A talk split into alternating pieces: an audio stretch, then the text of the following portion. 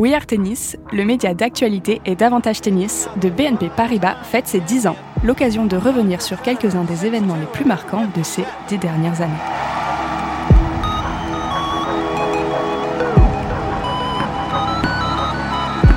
Épisode 1 Comment Novak Djokovic nous a appris à aimer.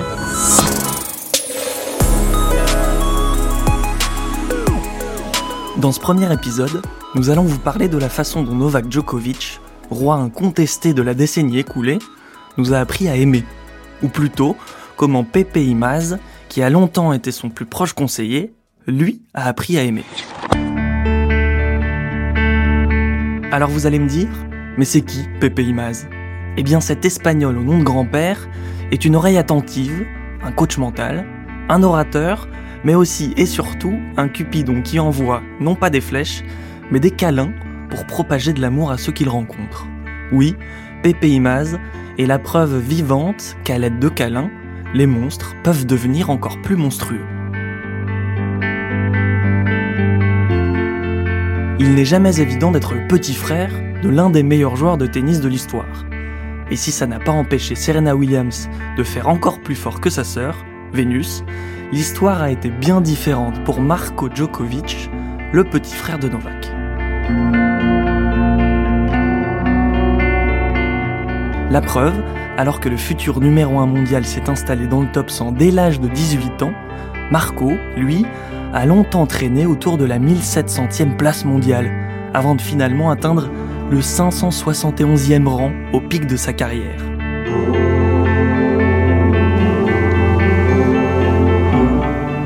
Le bilan de Marco Djokovic sur le circuit ATP est maigre. 4 victoires, 4 défaites. Ce qui est peu, ouais.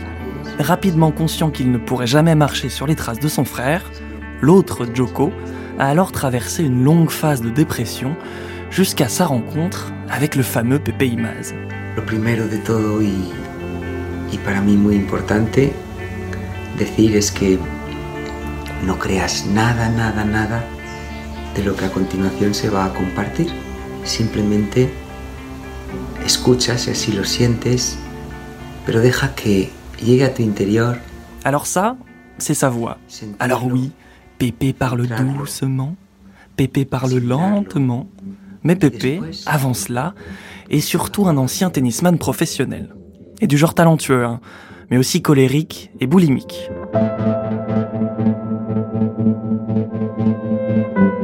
Autre particularité du bonhomme, qui a grimpé jusqu'au 146e rang mondial en mai 98, il s'est toujours intéressé aux livres de psychologie. Si bien qu'un jour, il a décidé de remplacer les insultes par des câlins. Et cela a payé, puisque l'Espagnol a été jusqu'à s'offrir un deuxième tour à Roland Garros face à Carlos Moya à la fin des années 90, avant de stopper sa carrière pour fonder à Marbella, Amor y Paz. Comme son nom l'indique, Amor y est une institution qui place l'amour et la paix intérieure au centre de son projet. Sur place, on n'apprend pas seulement à taper dans la balle, et c'est justement pour ça que Marco Djokovic décide de s'y rendre en 2011. Après avoir décidé d'abandonner sa carrière pro, le Serbe a choisi de tout plaquer pour donner des cours auprès de Pepe Imaz et va réussir quelques mois plus tard à faire venir Novak sur place. Depuis, surprise, Nolé a remporté 15 nouveaux titres du Grand Chelem, portant son total à 20, et a terminé 5 saisons avec le statut de numéro 1 mondial sur les épaules. Encore mieux, Novak s'est canalisé et semble avoir appris à ouvrir son cœur. Et pour vous, monsieur Alfred? Petit cœur à la crème. I, I don't know where you heard that he's a guru, first of all. Um, uh, and second of all, he's been uh, he's been part of my team for for several years, and he worked with my brother as well, and he was uh, I think 60, 70 in the world himself. So he's been in tennis for all his life, and uh, I'm just I'm just glad that he, he came this week together with my brother to, to be with me and work with me. Alors, gourou ou pas go gourou Pepe Imaz est un coach mental pas comme les autres, alors il a fondé une académie de tennis qui, elle non plus, n'est pas comme les autres. L'Espagnol aime d'ailleurs dire qu'il n'est qu'un type qui dialogue avec les joueurs, rien de plus. Selon certains spécialistes, ce dialogue est justement la base du coaching mental. Aujourd'hui, Joko peut contacter son confident n'importe où, n'importe quand, et pour n'importe quelle durée. L'objectif Être rassuré, faire sortir un stress, extérioriser une peur. Le Serbe peut se livrer en toute sécurité, sans crainte d'être jugé ou critiqué par son interlocuteur privilégié. C'est un cadeau, une délivrance.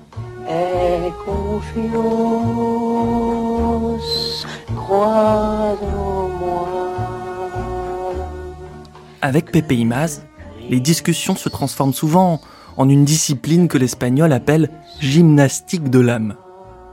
Il dit Les gens font attention à leur corps et leur alimentation, ils font du pilate, du yoga.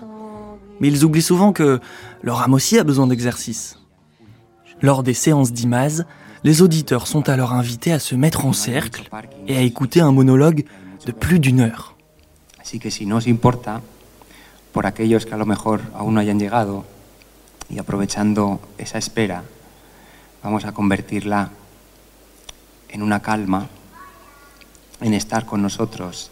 À la fin, la majorité des spectateurs finit avec les larmes aux yeux et la séance se conclut par une séance de câlins. Car oui, chez Amor y Pass, se faire des câlins, c'est la base. Or, chez les Djokovic, ça ne se fait pas trop de dire aux gens qu'on les aime. C'est un peu pour les faibles. Marco, le petit frère, dira pourtant plus tard Ça m'a fait un bien fou. Je peux dire aujourd'hui que Pepe Imaz a changé ma vie. Et petit à petit, à partir de 2014, Imaz va devenir l'homme clé de la préparation de Novak au niveau émotionnel. Novak Djokovic est de retour aux affaires, une fois n'est pas coutume, une crosse de hockey à la main. En ouverture du tournoi de Toronto, le Serbe a profité d'une exhibition pour prendre du bon temps face à des joueurs NHL, trois semaines après sa défaite surprise face à Sam Querrey au troisième tour de Wimbledon. Tout cela est certainement arrivé pour une raison. Depuis, j'ai eu du temps pour réfléchir sur ma saison et certainement que Roland Garros m'a pris beaucoup d'énergie. C'était beaucoup d'émotions.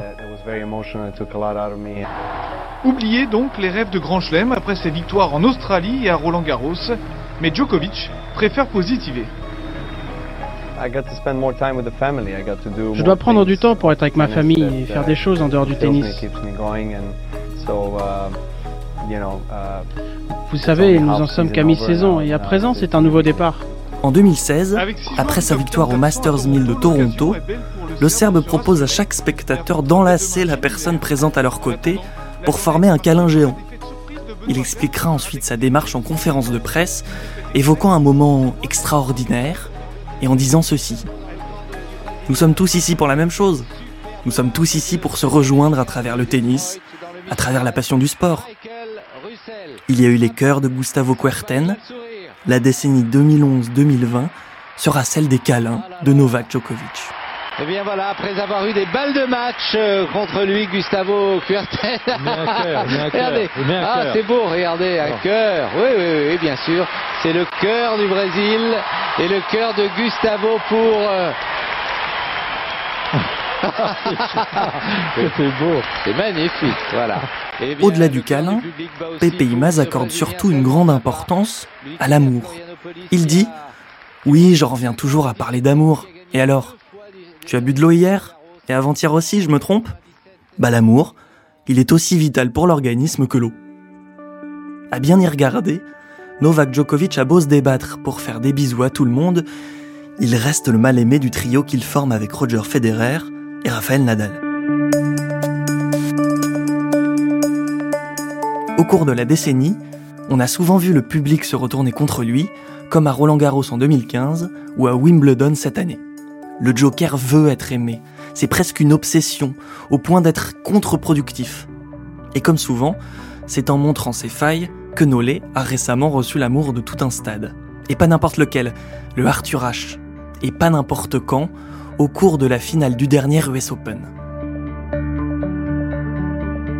Bousculé par Daniel Medvedev, usé mentalement et physiquement au bord du précipice dans le troisième set, le Serbe a alors vu les spectateurs l'acclamer comme jamais. Et ému, il s'est caché dans sa serviette pour verser quelques larmes.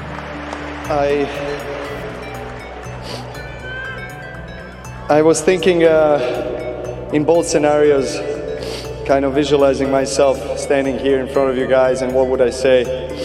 And uh, I would like to say that tonight, even though I have not won the match, my heart is filled with joy and I'm the happiest man alive because you guys made me feel very special on the court. Alors peut-être qu'au fond, le Joker est comme la chanteuse Laurie. Lui aussi a besoin d'amour et veut des bisous et des câlins tous les jours. Et si sa collaboration avec Pepe Imaz a cessé en 2018, le Serbe sait qu'il peut désormais tendre les bras au public à n'importe quel moment. Never felt like this in New York. Honestly, I've never felt like this.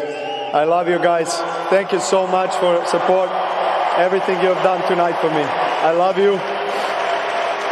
And I'll see you soon. Thank you.